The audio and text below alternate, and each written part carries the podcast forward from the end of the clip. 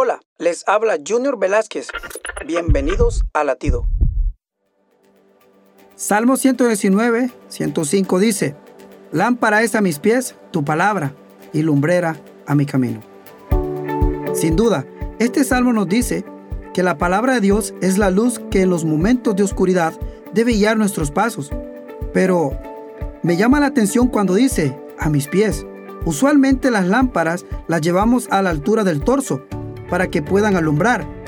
Lo que quiere decir es que el salmista se quería asegurar de que los que se dicen conocer la palabra de Dios no la usen para encandilar a los demás. Por el contrario, esa lámpara la debemos usar para ayudar a nuestros prójimos a encontrar el camino hacia la libertad espiritual y a nuestro Padre Celestial.